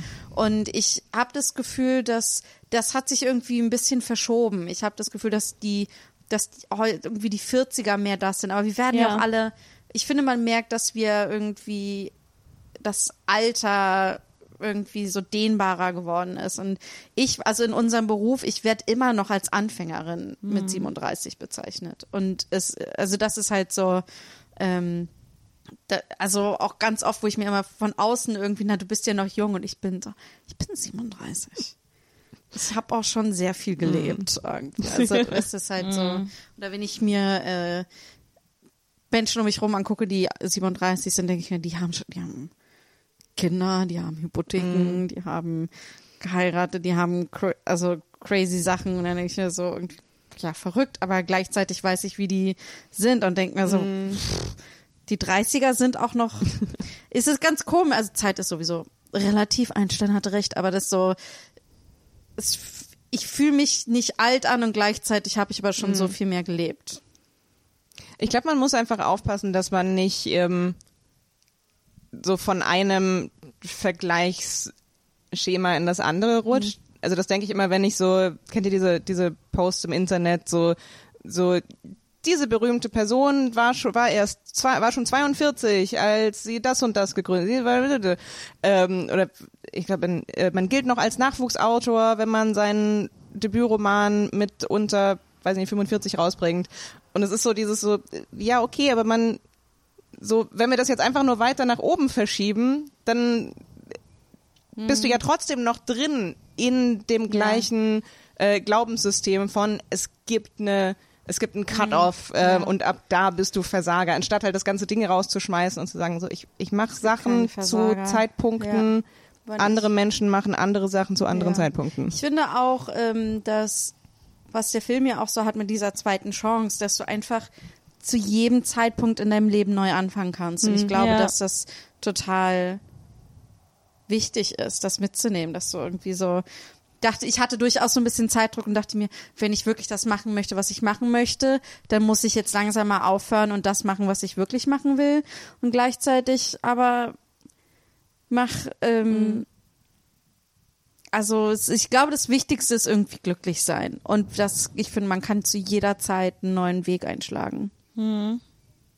Ich habe mal ähm, für, eine, für eine Bewerbung ähm, äh, äh, einen anonymisierten Lebenslauf äh, geschrieben, wo du halt auch die ganzen Zeiten rausbringst. Und ich habe sofort gemerkt, als ich danach so drüber geschaut habe, war so, scheiße, was denken die jetzt, wann ich angefangen habe und wie alt ich bin? So, so gehen die jetzt da. Ich habe so, hab so nachgezählt und war so, scheiße, die denken doch bestimmt, ich bin 25. Was so. für ein Job war das? Äh, das war für äh, äh, die Kooperative in Berlin, die so auf Klo machen und so. Ah, okay. Also, Also das war Produktions den eine Produktionsfirma ja. ist das, für die, Ähm, die nicht aus dem Biss sind. Äh, genau, und die ähm, äh, ja, machen nur ähm, äh, anonymisierte Bewerbungen, äh, wo du halt Oh. wirklich alles irgendwie rausnimmst. Hat mich total, äh, äh, ich war total in der Spirale, weil ich war so, was, wenn ich jetzt, also lasse ich die Firmennamen drin, ich, schreibe ich nur hier, so, so, nein, du kannst es, du kannst nicht eine Bewerbung schicken, weil da steht Job, Job, Job. ähm, nee, fand ich sehr cool, aber ne, halt eben dann auch wieder, es war, okay, dann nehme ich das alles raus, damit sie mich einfach nur berücksichtigen aufgrund von anderen Kategorien und in meinem Kopf sofort, ah scheiße, aber sobald die mein Gesicht sehen, sind die so, ah, wir dachten eigentlich, du wärst total jung und wie, was, was soll das heißen? Ähm, äh, vergessen, welchen äh, Punkt ich damit machen wollte, deswegen Ich ich du jetzt wolltest auf. nur einen Punkt machen, dass du dich auf einen Job beworben hast. Das war vor einem, das war vor einem Jahr und in Full Disclosure habe ich nur den Lebenslauf fertig gemacht und mich dann nie beworben. Oh, Toni. Tonichen. Wir haben so gute Verbindungen zur, zu der Produktionsfirma. Die ich, aber die hätte ich ja nicht nutzen dürfen, auch wegen anonymisierter Bewerbung. Nee, aber du Ja. hättest mit jemandem reden können und fragen können, I know, nach, I nach know. Dingen fragen können und so. Naja, was, du Äh, wolltest egal. aber eben noch was sagen. Ich wollte sagen, dass ich gerade gleichzeitig sehr ruhig bin und unfassbar von Anxiety äh, übermannt in unserem Gespräch. Warum? Teilweise Ruhe, weil Hope floats, ne? So. Uh, ist das unser Mantra ab jetzt? Sagen wir das Ja. immer zum Schluss der Hope Episode? floats. Ja. Und vergesst nicht, Hope floats. floats. Nee, ne, teilweise so, ja, im Leben gibt's immer zweite Chancen und man kann immer wieder anfangen und bla bla bla und das stimmt und ich sehe es auch um mich herum in der Welt und dann gleichzeitig diese panische Angst, ist das jetzt das? So muss ich mich jetzt hiermit, weil auch diese Narrative, die wir aus dem Film haben, so sie hat ihren Freund gefunden und geheiratet und ein Kind gekriegt und ist hingezogen und sie dachte so, das ist jetzt das Leben und dann wird das Leben auf den Haufen geschmissen und dann fängt es halt wieder an, ne? Und, und, und quasi nur um, ein, um einen Neuanfang zu haben, musst du durch Schmerz oder durch Schwierigkeiten oder so Und bei deiner Mutter einziehen. und bei deiner Mutter einziehen. Oh Gott, ich hoffe, Ähm, das ist nicht leid, die Voraussetzung. Ich finde, ich finde, dass der Film eigentlich sehr gut unsere entweder die große Resignation Mhm. aktuell äh, äh, widerspiegelt oder das, was Millennials seit sämtlichen Wirtschaftskrisen durchmachen, Ja. dass sie zu Hause einziehen müssen wieder. Ja. Nee, aber auch, ähm, aber auch so, so insgesamt dieses, ähm, äh, äh, um jetzt nicht so sehr drauf rumzureiten auf Heteromonogamie, aber so ein bisschen, finde ich, kommt das auch schon im Film rüber, dieses, ähm, das, was mir versprochen wurde, äh, hat sich in Luft aufgelöst, was glaube ich ein, was ein sehr Millennial-Ding ist von wegen diese ganzen Chancen, die wir dachten, die wir Ja. haben würden. Ja, aber das ist halt auch etwas, was wir in unserem Milieu und in unserer Lebensexistenz auch die ganze Zeit das Gefühl haben, so entweder das ist so, es könnte alles vorbei sein von einem Moment auf den anderen oder ist das, was da ist, genug? Ne? Oder brauche ich mehr? Und das ist für mich zumindest immer dieser innere Kampf. Und vielleicht hatte ja auch, auch äh, Birdie diesen, diesen inneren Kampf, den sie dann irgendwann mal aufgegeben hat. So, reicht mir diese Ehe und dieses Kind und dieses Leben in Chicago offensichtlich weit weg von Dingen, die mir wichtig sind oder brauche ich mehr? Und sie hat sich diese Frage vielleicht nie gestellt, bis ihr Mann dann weg war. Und vielleicht brauchte sie diesen Schmerz, um überhaupt darüber nachdenken zu können, will ich mehr? Ich glaube schon, dass man manchmal, also sie wird ja dazu gezwungen, sie kann dieser Frage nicht mehr Genau. wegrennen. Ne? Ich glaube, das passiert uns Menschen einfach oft, weil es ist anstrengend, aus deinen Routinen rauszukommen. Du brauchst so viel mehr Energie und so weiter. Das heißt, Aber es Mhm. zu machen, bevor dieser Schmerz eintritt, ist halt so eine krasse Selbstdisziplin, wie hart du an dir selbst und so weiter arbeiten Und, musst, und um da rauszukommen Introspektion, dass du für die überhaupt du überhaupt auch kapierst, erst Zeit haben musst, wenn du in der Jobmühle bist, ist es halt Ja. auch schwer, ne? Darum irgendwie, also sie hat halt keine andere Wahl, als sich damit auseinanderzusetzen. Aber das ist halt das Ding, was ich meine, was bei uns interessant ist, ist, wir haben keine andere, wir haben auch die ganze Zeit keine andere Wahl, als uns damit auseinanderzusetzen. Bei vielen Menschen, die in einer normativeren Realität leben, brauchen vielleicht diesen Moment. So Birdie hätte sich eigentlich nie damit auseinandersetzen müssen, hätte er sich nicht verliebt oder hätte ihre beste Freundin sie nicht in diese Talkshow gebracht. Wir müssen uns quasi tagtäglich damit auseinandersetzen. Wir sind jeden Tag in dieser Talkshow. Mhm. Wir sind mental. genau mental sind wir jeden Tag in dieser Talkshow. Mental ist jeden Tag eine Toni da, die fragt: Und was willst du jetzt machen? Aber ich muss sagen, ich mache das durchaus äh, sehr regelmäßig in meinem Leben, dass ich nach, dass ich mich so frage, Ja, ich weiß. was will ich, was will ich nicht. Ich habe das auf jeden Fall zu meinem Geburtstag rum, mache ich das immer. Ähm, aber ich mache es eigentlich viel öfter, aber am Geburtstag rum, Mitte des Jahres, habe ich das Gefühl, es ist immer ein guter Punkt, so größer zu reflektieren. Aber an sich, ähm, ich, ich denke ständig drüber nach, aber ich glaube einfach nur, weil ich auch wirklich zufrieden leben möchte und so und einfach schnell die Reißleine ziehen will. Ich glaube, ich habe immer so. Angst davor, diese Fragen zu stellen, weil was, wenn sich herausstellt, dass die Dinge, die ich will, nicht zu haben sind? Ja. Ist, manchmal ist auch die Frage, ja, ist also, das kann natürlich sehr gut sein. Es kann auch sein, vielleicht ist es ja gar nicht so unwahrscheinlich. Vielleicht gibt es ja durchaus Hoffnung, die zu kriegen. Ja, aber weißt Aber du, die Hoffnung Float. away. Oh shit. Oh, das ist der sehr tra das sehr tragische Sequel. Hope floats away. Ja, Hope floats away. Hoffnung ist nicht, ähm, habt ihr je äh, im Meer geschissen? Nein. Wenn man im Meer Was kommt scheißt, jetzt? Toni und ich waren jetzt so, oh oh. wenn man im Meer scheißt, ähm, folgt die Kacke Ich finde einem. auch schön, dass du in dieser Antwort beantwortest, ob du es schon mal gemacht Mhm. hast, ohne es zu beantworten. die, die Kacke folgt dir. So, Mhm. du kannst nicht von der Kacke wegschwimmen. Es ist, es ist ein bekanntliches Problem, warum man nicht im Meer kacken sollte, weil du kommst nicht von deiner Kacke weg. Also, Mhm. die folgt dir die ganze Zeit. Auch wenn du schwimmst. Ja, ja, du schwimmst da halt weg und die Kacke schwimmt dir hinterher. Es ist sehr eigenartig. Ich weiß nicht warum. Es, gibt def definitiv einen physischen. Tut mir leid, all die WissenschaftlerInnen, die diesen Podcast hören, Ja. gibt es wissenschaftliche Studien dazu? Irgendwelche Untersuchungen? Wir wollen es wissen oder macht das Experiment und schickt uns eine Antwort. Willst du damit, ist das, worauf du hinaus willst? Hope floats, but so does your shit? Ist es das oder ist es mal eher so die Frage, ist Hoffnung wie die Scheiße, die dir hinterher schwimmt? Oder ist Hoffnung wie so ein Boot, was du siehst? Ich werde diesen Filmtitel und diesen Film jetzt für immer mit damit assoziieren. Vielen Dank. Ah, You're welcome. Gerne.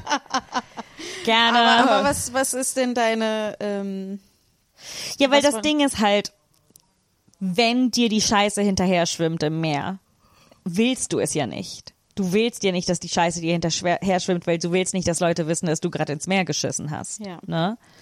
Aber was Und ist der heißt- Punkt? Ich habe noch nicht ganz verstanden, den Punkt, den du machen willst. Ist die Hoffnung die Scheiße? Willst du die Hoffnung oder willst du die Hoffnung nicht? Ja, und was wäre, wenn du die Hoffnung nicht hättest? Ja, dann hast du halt keine Scheiße, die dir hinterher schwimmt. Keine Ahnung, ich muss sagen, Ich habe das Gefühl, du musst nochmal back to the drawing board mit dieser Metapher. Nein, weil- Da, du bist was auf der Spur. Ich weiß nicht, ob es schon fertig gebacken ist. second, give me a second, give me a second. Weil ich zum Beispiel habe in den le im letzten Jahr meines Lebens zwei große Hoffnungen aufgegeben. Welche? Will ich jetzt nicht sagen. Okay. Und es war für mich so viel besser, diese Hoffnung aufzugeben. Das heißt, die Hoffnung ist vielleicht die Scheiße, die dir hinterher schwimmt. Ah, ich, ähm, okay. Aber, aber du kannst ja dann Hoffnung für etwas anderes haben. Es ist ja nicht so. ja, ja, ja. ja. Man kann ja immer wieder scheißen. Man kann immer wieder scheißen, das stimmt schon. Äh, wollen wir Ähm, noch mal mehr auf den, auf den Film zu? Ich Wow, will, okay. Tut mir leid, ich will irgendwie mehr verstehen, was Mathilde versucht zu sagen, ehrlich gesagt. Okay. Ich glaube, es gibt zwei Arten von Hoffnungen. Hoffnung. Die floated. Wie sagt man? Schwebt? Äh, ähm, treib, Äh, treib, Treibt? Die treibt? Ist nicht, ist, ist nicht wie Floating treiben, ne? Nee. Ich glaube, es gibt die Hoffnung. Schwebt? Ja, habe ich auch vorhin Aber es gesagt. schwebt nicht mehr so in der Luft? Schweben ist in der Luft, ne? Treiben ist im Wasser. Ja. Auf dem Wasser treiben. Ja, was es ist, ist nicht so ist schön. nicht so schön. Ich glaube, es gibt zwei Arten. Einmal ist es die Scheiße und das ist die Hoffnung, die dir folgt und von der du denkst, ich werde die nie los, aber es wäre besser, sie loszuwerden. Und dann gibt's die Hoffnung und das ist so ein süßes Segelboot, ein bisschen weiter am Horizont, wo du denkst, ich, wär, ich will dahin schwimmen, ich möchte dieses Boot haben. Da ist vielleicht eine Toilette, da muss ich nicht mehr im Meer scheißen. Oh mein Gott, du wärst, du, du bist die große Scheißphilosophin. Ich bin die wirklich. große Scheißphilosophin. Ja, ich, ähm, ja, ich, also für mich ist es, äh, ich glaube, da sind wir aber unterschiedlich. Wir haben es wahrscheinlich in anderen Sachen schon diskutiert. Ich finde halt, ähm, ich habe durchaus auch sehr große Träume und Hoffnungen und ich arbeite darauf hin, sie zu kriegen. Und es kann immer gut sein, dass es nicht ist und dass ich da meine Ziele nicht erreiche. Und ich kann auch super gut sein, dass, ähm, also ich habe auch schon viel drüber nachgedacht, was bedeutet das? Kann ich damit umgehen? Irgendwie, wie traurig würde mich das machen? Wie schnell kann ich irgendwie was anderes finden? Aber es ist halt auch, ich finde, es ist ein sehr schönes Gefühl zu hoffen.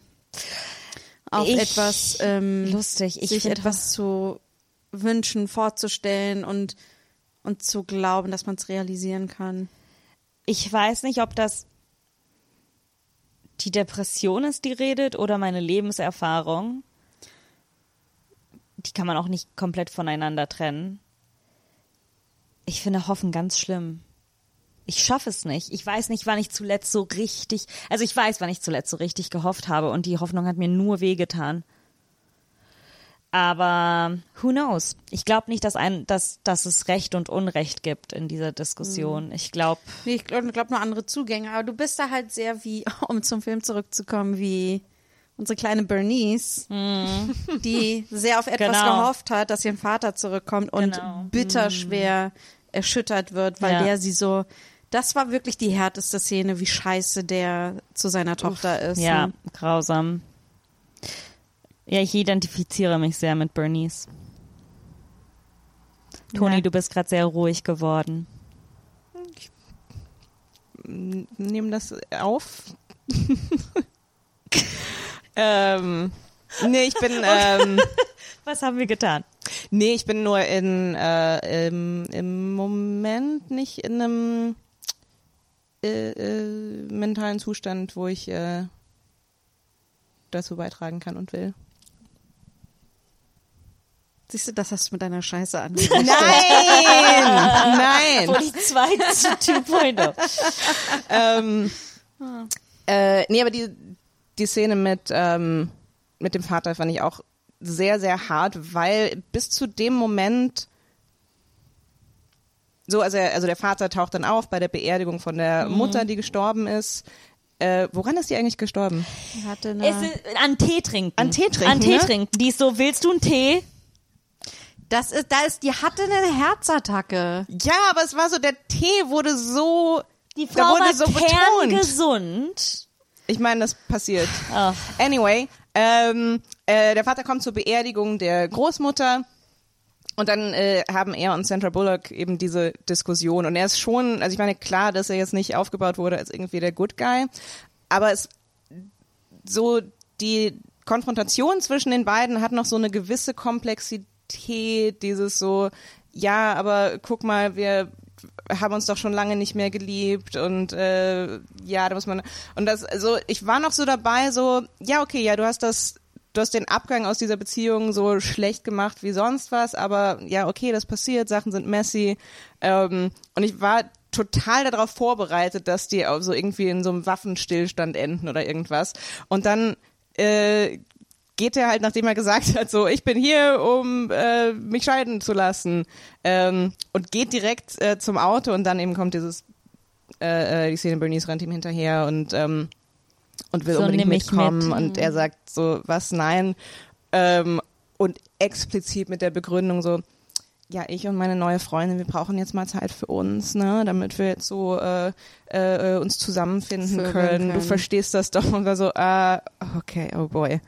Ähm, ja, und das ist diese sehr, sehr Ist halt Ja. aber, ich meine, wie viele, wie viele Familien haben das durchgemacht? Irgendwie, ne? Der Vater hat jetzt eine neue und darum ist er weg. Irgendwie so. Daraufhin haben wir ja alle während des Filmes gesagt, dass es internalisierte Misogynie von Bernice ist, die dem Vater hinterher rennt. das ist der, ähm, also bevor es so, so sehr emotional wird. Ähm, und ich, ich muss sagen, insgesamt hatte ich den Film über manchmal, also ich habe das total verstanden, wo sie, wo sie herkommt und wie das in einem, in einem Kinder, ähm, in der Kinderpsyche eben äh, funktioniert.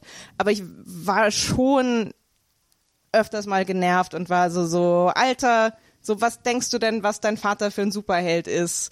Ähm, und es macht, wie gesagt, macht total Sinn, dass die Person, die weniger da ist, in der Situation gar nicht da ist oder vorher immer arbeiten war, natürlich ist der irgendwie äh, überhöht und weil er nicht die Person ist, die dich zwingt, Hausaufgaben zu machen. Ähm, es macht alles total Sinn, aber ich habe so, äh, das war so die, diese Szene davor, wenn sie ihre Sachen packt und mitrennt, war so der Klimax von, ähm, äh, oh, oh mein Gott, ja, deine Mut, genau, deine Mutter ist scheiße und ist schuld an allem und äh, dein armer Vater wird jetzt hier äh, vertrieben. Also er geht freiwillig, aber ja, er, er wird rausgeschmissen anscheinend und deswegen musst du da jetzt mit.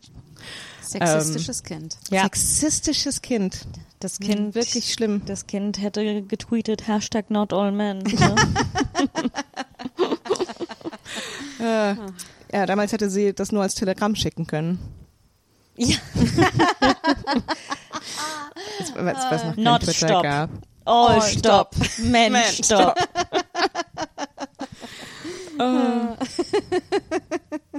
ähm, ja, es ist, ich, ich, ich, ich hoffe, dass es okay ist, dass wir jetzt so viele ähm, Diskussionen um den Film herum gemacht haben, obwohl ich glaube, dass das okay ist, weil der, der spornt uns ja, der spornt unsere Gedanken so an. Ja. Ja, Aber ich finde auch so, es ist, es ist eine super nette romantische Komödie, aber ich weiß auch Ich glaube, nicht, es ist noch nicht mal eine Komödie. Ich glaube, Nicht es ist mal, wirklich stimmt. nur eine Es ist Romanze. nur Es eine sind ab und Romanze. zu so ein paar, so Haha-Momente. ja, aber ja, nicht genug für Aber eine es ist, glaube ich, insgesamt interessanterweise, glaube ich, kann man mehr über Miss Congeniality sagen als über diesen Film. Mhm. Weil ich glaube, der, der Miss Congeniality spielt mit so viel mehr Themen und Elementen. Ich glaube, dieser Film ist einfach so, okay, es ist, es ist sehr linear.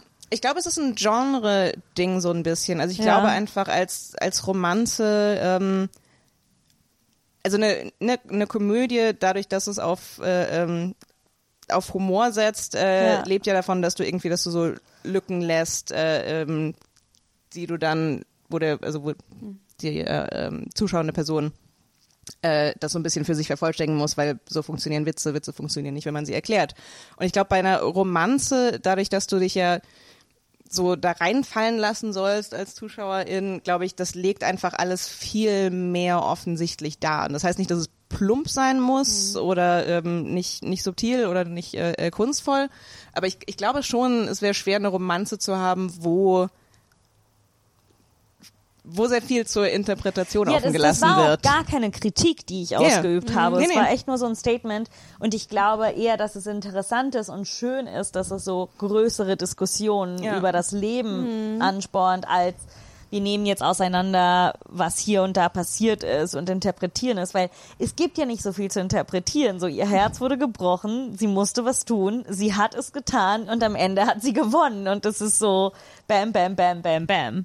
Ja, es ist halt, also es ist auch, weil der Film ja alles sehr, sehr deutlich und klar macht. Ja. Es wird immer die passende Musik zu allem gespielt, Ja. Oh ja. die passenden Blenden geblendet und so weiter. Also ne, es ist halt, der Film sagt dir die ganze Zeit, wie du dich jetzt fühlen sollst. Genau. Ne? Das macht er sehr krass und klar. Und ich finde, ich glaube, dass der Film stärker wäre, wenn die so Blenden, die ganze ganzen Oh mein Blenden Gott. Ja. wären, wenn viel weniger Musik benutzt Ja. worden wäre und vor allen Dingen es werden immer Songs benutzt mit Song Lyrics, die Es- dir auch wiederum ganz genau sagen, was jetzt gerade Mhm. das die Gedanken, die Emotionen und so weiter sind. Und ich glaube, wenn man das alles so ein bisschen mehr, ich glaube, wenn man den Film einfach neu schneiden würde, irgendwie, dass der so viel stärker, Man könnte so viel einen moderneren. Schnitt. Der Song, der quasi so der Song des Filmes ist, es ist Mhm. dieses äh, ist dieser Song von, ich glaube, der ist original von Bob Dylan, den hat dann Adele mal gecovert und der ist dann richtig groß geworden. Es- When the rain is falling in your face and the whole world is und das war einer meiner War das das Original von Bob Dylan, Nee, was das, da lief? das ne? Lied, das, Ja. was da lief, war nicht das Original. Und da, das war einer meiner, wir mussten ja auf der Uni unser Buch haben, so an Songs für Auditions, und das war Mhm. eins meiner Audition-Songs. Der Film hört ja auf mit einem Brian Adams Klassiker der Zeit. Welcher? Uh, when you fall in love Ah. with someone. Ja. Ich weiß nicht, ob der so heißt. Aber es war ein Brian Adams und die 90er. Brian, ich wollte gerade Brian sagen, Brian Adams Adams, und und die die 90er. 90er, aber auch Brian Adams und 90er Filmmusik. Ja. Oh. When you love someone singt er. Ah, I ja, love ja. someone. Ja, ich glaube, man könnte definitiv einen modernen Schnitt machen, der diese großen Fragen, die der Film stellt, offen lässt.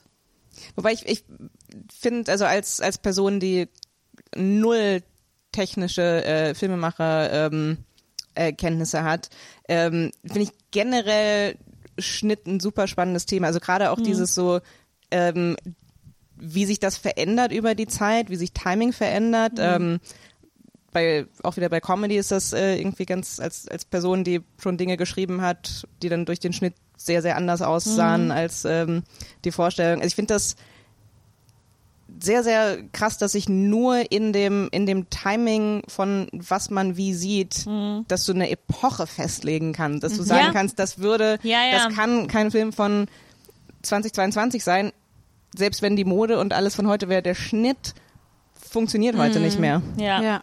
Ich finde, ähm, ich habe das bei, ähm, okay, ist jetzt auch wieder ein kleiner Exkurs, aber äh, Greta Gerwig und wie die ihre Filme schneidet, ich finde die viel zu schnell geschnitten ganz oft und ähm, und bin dann, wenn ich sie dann das zweites Mal gucke, bin ich so, ah okay, jetzt kann ich es entspannt gucken, weil ich habe jetzt den Schnitt einmal Ja. ist super komisch, aber ich finde, ich finde, die ist fast so, also da merke ich auch, dass ich 37 bin.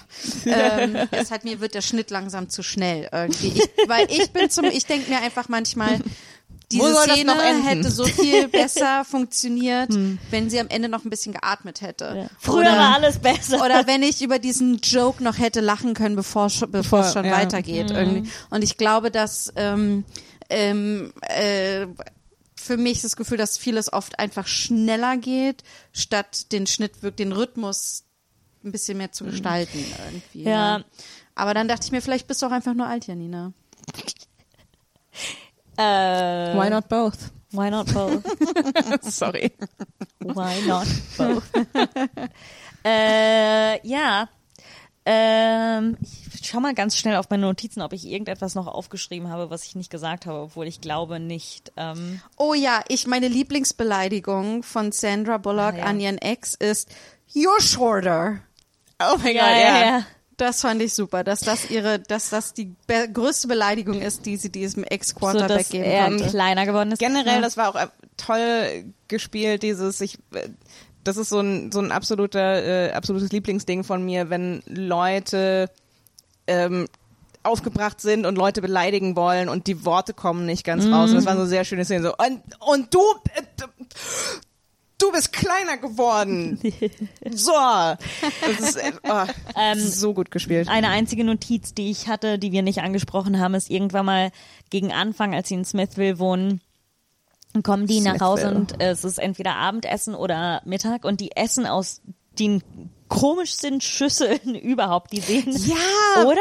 Die sehen aus wie so Aliens und ich dachte, okay, essen die gerade so eine riesengroße grüne Krabbe und dann essen, löffeln die da Suppe raus, aber die sind riesengroß. Ich dachte auch, das wäre, ich habe auch sehr lange gebraucht, um zu verstehen, dass das einfach nur Schüsseln sind und Ja. keine, weil ich auch dachte so, oh, ist, Ist da das jetzt so ein Tier? krasses Texas-Essen? Und genau, noch etwas, und ich weiß, es ist super unwichtig, aber für Texas ist hier Essen super zentral und auch offensichtlich in diesem Ort, wo Leute ihr eigenes Essen Wo es die Maiskönigin gibt. also da gibt die Maiskönigin, Königin, Leute äh, jagen offensichtlich, ist ganz klar, dass das nie angesprochen wird, so wie wichtig das da ist.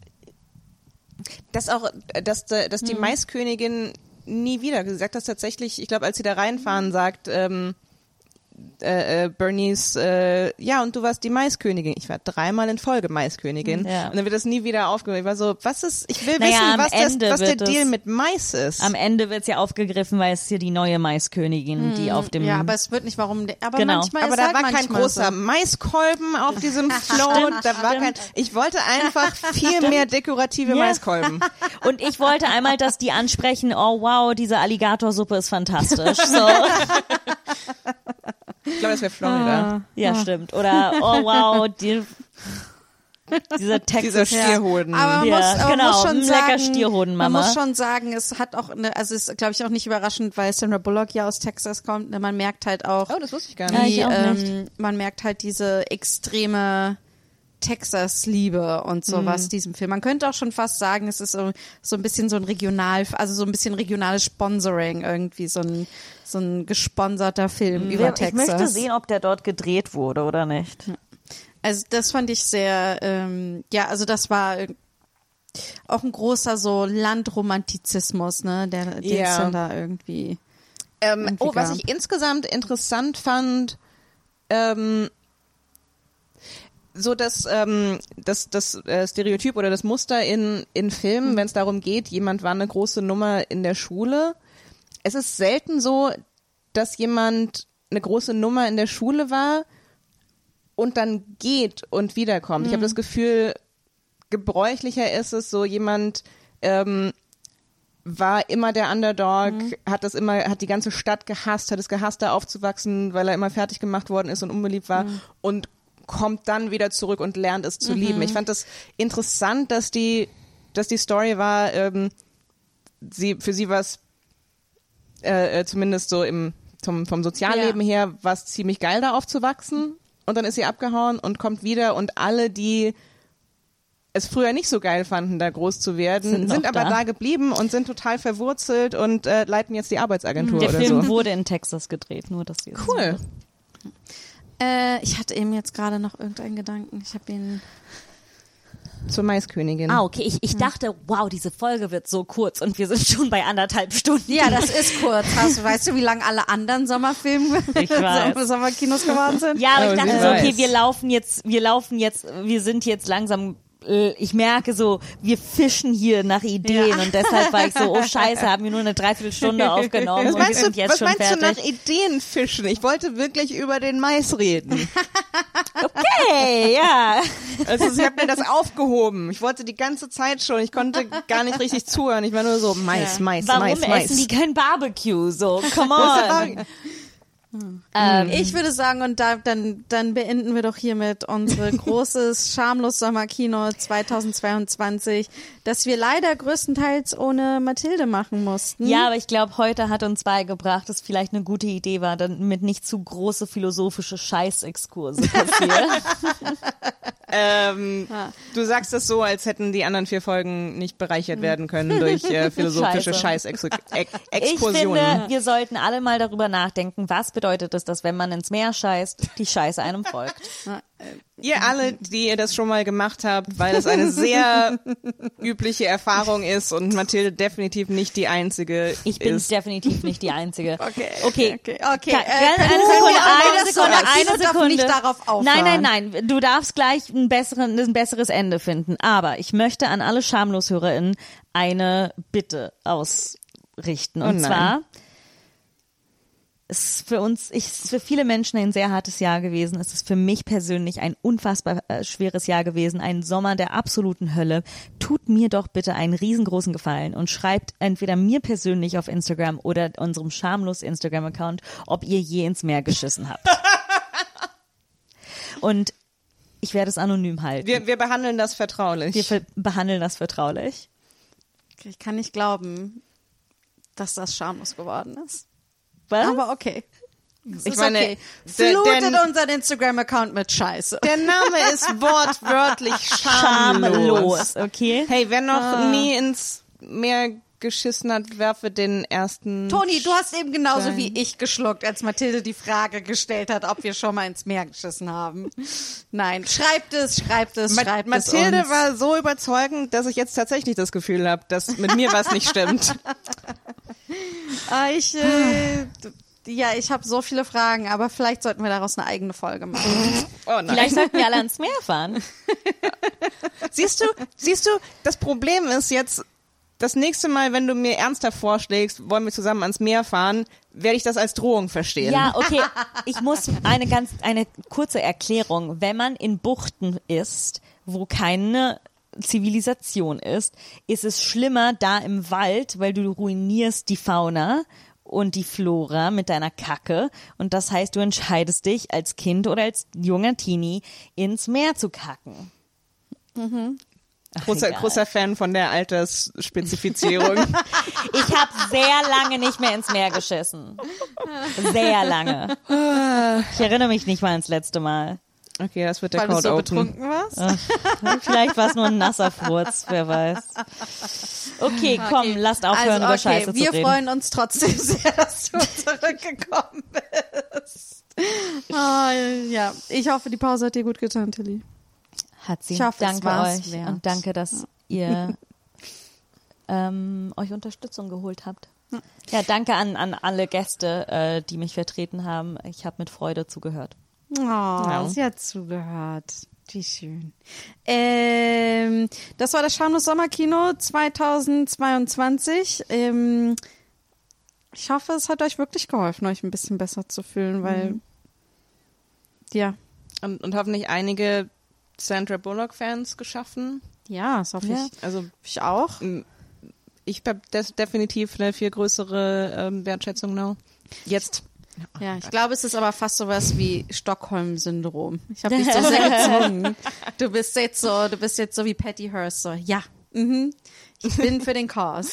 Ja, mein Ähm, neuer Name ist äh, Sandy. Ähm, Sandy. aus irgendeinem Und- Grund muss ich eine Bank überfallen Ja. äh, dafür. Genau. Ja. Aber mit dem Sommer hört auch dieses Sommerkino auf und äh, wir starten wieder mit richtig normalen, normalen Schaulusfolgen Ja. durch.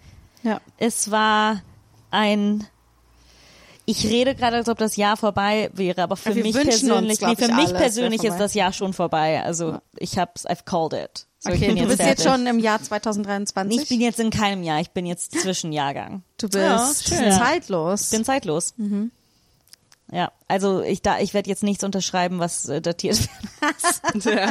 äh, ja, es war ein hartes Jahr. Ähm, schickt uns Ja. eure Liebe. Wir brauchen sie. Und ihr braucht sie vielleicht auch und wir schicken ja, euch wir Liebe schicken sie zurück. zurück. So, Ja. in einem Päckchen. Bitte schickt Geld. Bitte schickt Briefmarken mit. Ja, Damit damit wir- wir euch Liebe zurückschicken. Genau. Oder ein Telegramm. Ja.